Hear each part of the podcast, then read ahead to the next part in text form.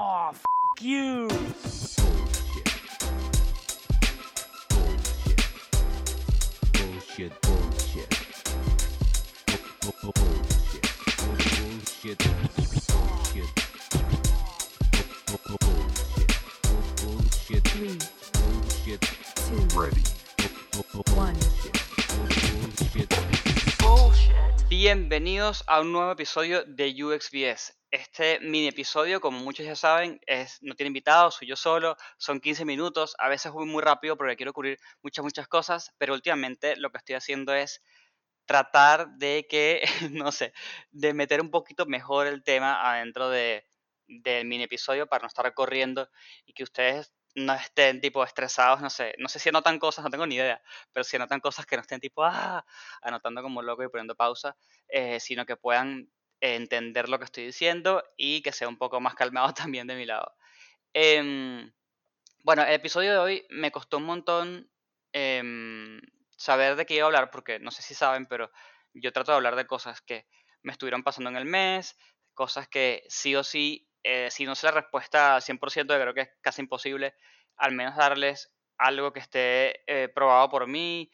O sea, básicamente es una forma de decir, no es que me meto en internet, busco algo y se los repito como un loro, sino que literal viene de mi experiencia. Y eso es muy eh, importante para mí. Entonces, el tema de hoy es cómo enfrento las pruebas que me dan en las entrevistas, básicamente.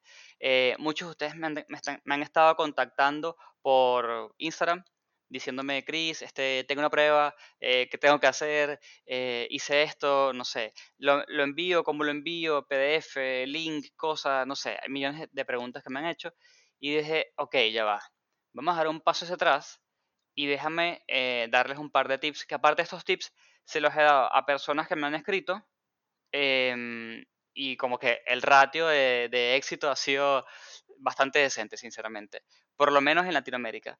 Em, entonces, esto sería así. Vamos a ir por partes. Primero, ¿qué son estas pruebas de estos, estos retos benditos que nos envían cuando aplicamos un trabajo? Y no sé, y una breve explicación de si estoy de acuerdo o no estoy de acuerdo.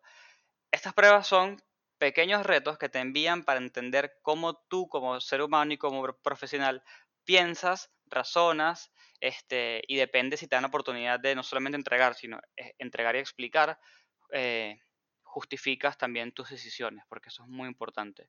Eso es lo que hace el reto.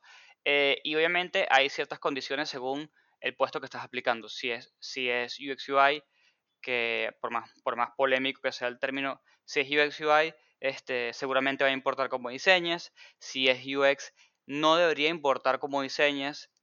Este, resalto el no debería, pero a veces importa, lastimosamente.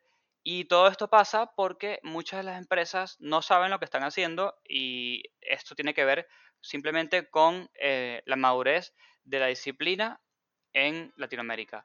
Si ya han visto el desastre que hay en temas de títulos, se podrán imaginar entonces también este, el desastre que hay en términos de pruebas. Em, así que lo primero que yo haría cuando, cuando recibo una prueba, primero que todo, es decidir si la voy a hacer o no. Entiendan esto. Este, no tienen que hacer todas las pruebas.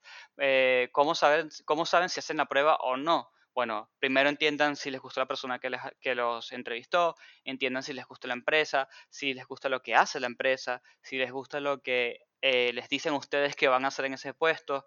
em, si tuvieron la oportunidad de conocer al líder, eh, vean si el líder les cayó bien, si los trató bien. eh, nada, como que no se tiran a hacer las pruebas sí o sí. Al menos, porque eso también puede suceder, que digan, ¿saben qué?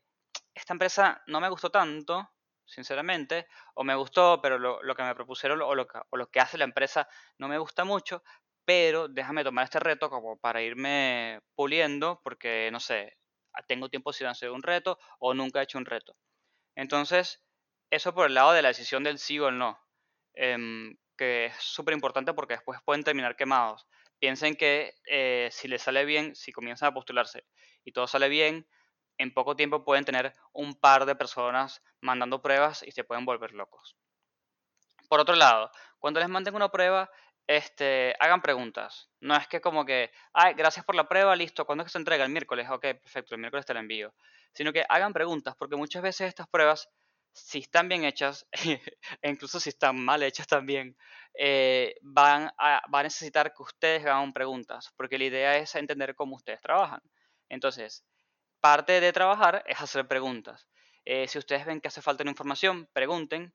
eh, y si ustedes ven que hace falta una aclaratoria, pregunten. Esta, esta aclaratoria o estas preguntas pueden ser de la prueba en sí o de usuarios, por ejemplo, porque puede ser que no hayan nombrado algo a propósito, a ver si ustedes lo, lo preguntan, este, o no hayan nombrado algo a propósito a- para ver, por ejemplo, cómo ustedes los manejan. Yo conozco gente, por ejemplo, que les ha dicho este, a la gente de las pruebas, estoy haciendo tal cosa, me gustaría tener una sesión de, de design crítico con ustedes, ¿entiendes?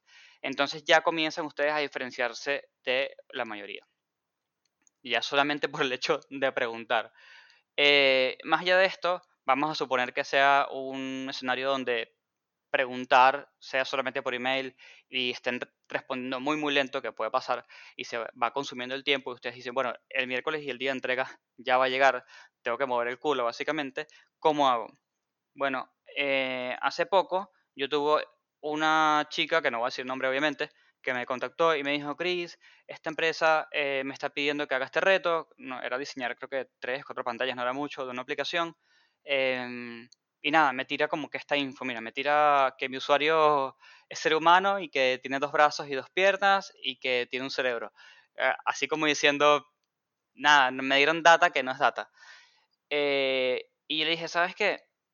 creo que sería interesante que primero preguntes. Si no te responden, si no, si no te dan ningún tipo de respuesta, creo que también es importante que tú puedas resolver así como diciendo, ¿sabes qué? Dentro de todo el desastre que me diste, yo me acomodé, usé esta meto- metodología y llegué a una conclusión. O sea que mis decisiones, en que su caso sí tenía que llegar, creo que hasta UI, mis decisiones que están planteadas en, en UI no están eh, basadas solamente en que me gusta o no me gusta, sino que están basadas en algún tipo de, de, algo, ¿no? Están atados a algún lado. Y yo lo que le propuse fue eh, que hiciera Jobs to be done, básicamente. Porque Jobs to eh, es cuando es una manera de decir, bueno, de enfocarte en la tarea y no en el usuario. O sea, sí y no. Pero, así que tomen eso, esa frase con pinzas. Pero obviamente se van a enfocar en el usuario porque para, para, para hacer una tarea tiene que haber un usuario, ¿no? Pero si eh, les dieron muy poca información sobre usuarios, que es lo que suele suceder y por eso me estoy enfocando en esto, eh, hagan be done. Y si les dan un poquito más de información sobre usuarios y tuvieron esa suerte, hagan User Stories, que si lo googlean, yo igual voy a tratar de poner un par de links ahora en Spotify. Em, si lo googlean entre User Stories y be done, la diferencia eh, del formato no es mucho. Simplemente uno se enfoca en la tarea y otro se enfoca en, en, en en la historia del usuario. Y de hecho pueden hacer los dos. Entonces, y yo le digo a ella, y ella me dice, no, Chris, pero yo nunca he hecho Jobs to ¿cómo me va a poner ahora a aprender algo justamente en un momento de una prueba? Y le digo, mira, sinceramente, esto es lo que va a ocurrir.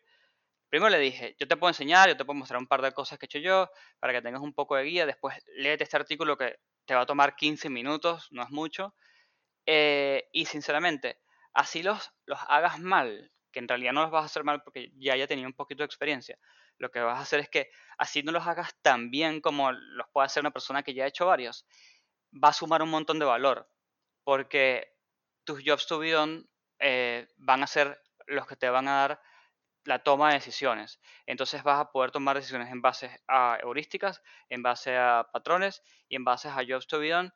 Y la propuesta que vas a hacer, em, nada, no es que es como que, bueno, mira, yo vi que tu aplicación se parece mucho a Spotify y Spotify tiene este patrón y usé acá y listo, sino que no, no, no, va a haber algo que lo ata a, que lo ata para, em, para presentarlo y justificarlo, porque en su caso había, no solamente lo enviaba, sino que tenía que sentarse, eh, no sé, no me acuerdo si era una call de una hora o qué onda, pero tenía que explicar por qué había tomado ciertas cosas.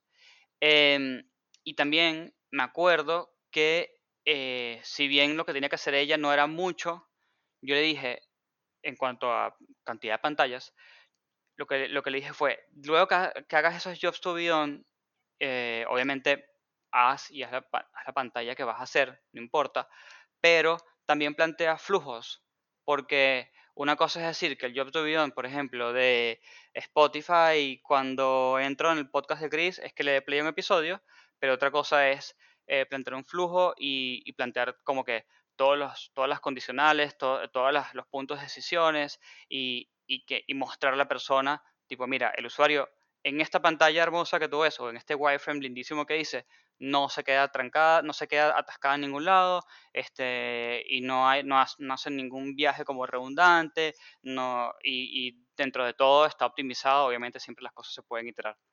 Entonces, em, para llevar todo un, pasito más allá, este, también otra cosa que hicimos es que le dije, después en Job Subión, porque ella me pregunta, Chris, pero ¿cuántos Job Subión hago? Después que como, creo que al día siguiente me contactó. ¿Cuántos Job Subión hago? Y le digo, haz todos los que puedas, todos los que puedas, todos los que te salgan, hasta que pierda sentido lo que estás escribiendo. Después, ordénalos por grupitos de cosas parecidas y vas descartando y, y decidiendo tú también cuáles son los que vas a tomar.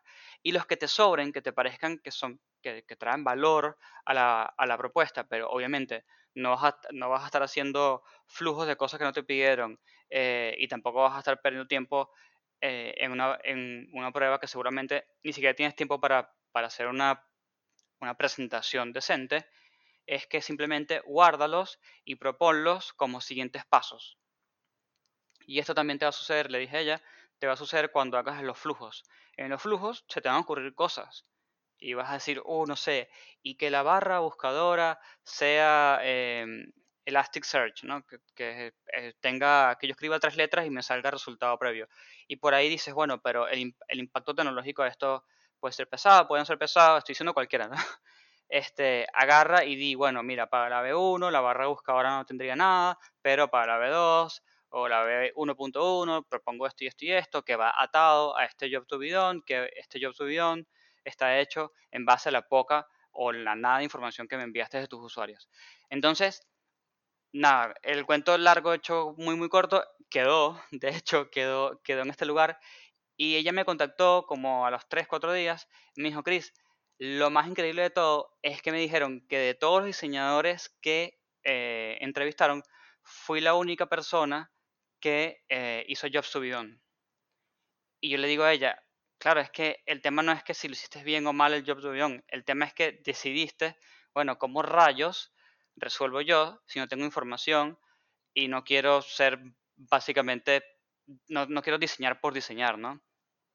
Entonces creo que la moraleja de esto es, este, traten de, eh, cuando se sientan a hacer una prueba de un trabajo, en, en entender cuál es el problema real, cuál es la info que les dieron o que les falta, eh, hagan preguntas, eh, si ven que no hay eh, respuesta de parte cuando hacen las preguntas, que es muy muy común, ya saben, entiendan, bueno, ¿cómo haría yo si estuviese en un escenario real y esto que estoy haciendo tiene que salir sí o sí?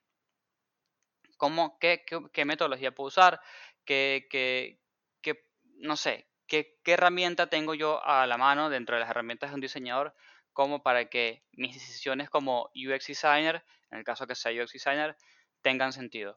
Este, así que nada, ¿cómo enfrento las pruebas que me envían para hacer este, cuando eh, me postulé un trabajo? Básicamente es tratando de enfrentarlas eh, sin miedo, eh, preguntando un montón y, no sé, tómenlas como si fuese un cliente freelance, literalmente. Porque, mm, porque si no se van a que- si no se quedan en la queja, que ese es un problema. Si se quedan en la queja, no pasan a ningún lado. Si se quedan en el tema de, uh, pero la empresa me mandó esto, oh, y les escribí y no me responden, oh, bueno, lo que van a entregar es cualquier cosa. Pero bueno, más allá de eso, de que si estoy de acuerdo o no con las pruebas, bueno, sinceramente no estoy de acuerdo con las pruebas porque siento que se enfocan mucho en el resultado final. Muchas empresas eh, fallan en vez de dando una oportunidad como para que uno explique y muestre su trabajo y el por qué. Simplemente te dicen envíanos un PDF o envíanos un link de Figma y ya, y es como, bueno, a libre interpretación de ellos, así que me parece un peligro. Pero eh, no sé, a mí siempre he sido las personas que digo, prefiero que me llames y, y me digas, trabaja conmigo dos días, pagos, y vemos qué onda, a que me hagas hacer todo este trabajo que sinceramente es horrible. Entonces, eso por ese lado. Eh, cualquier persona que esté haciendo algo, alguna prueba o lo que sea, avíseme, escríbeme y lo vemos juntos. Seguramente en un chat de Instagram dudo que tenga el tiempo como para estar llamando con cada uno, pero algo en, en algún punto te ayudo como sea. Así que nada, gracias a todos por escuchar como siempre y nos vemos en la próxima.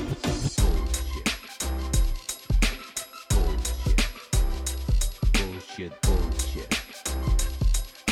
Bullshit. Bullshit. Bullshit. Bullshit. One, Bullshit. two, three. Bullshit. The experience has ended. Ended.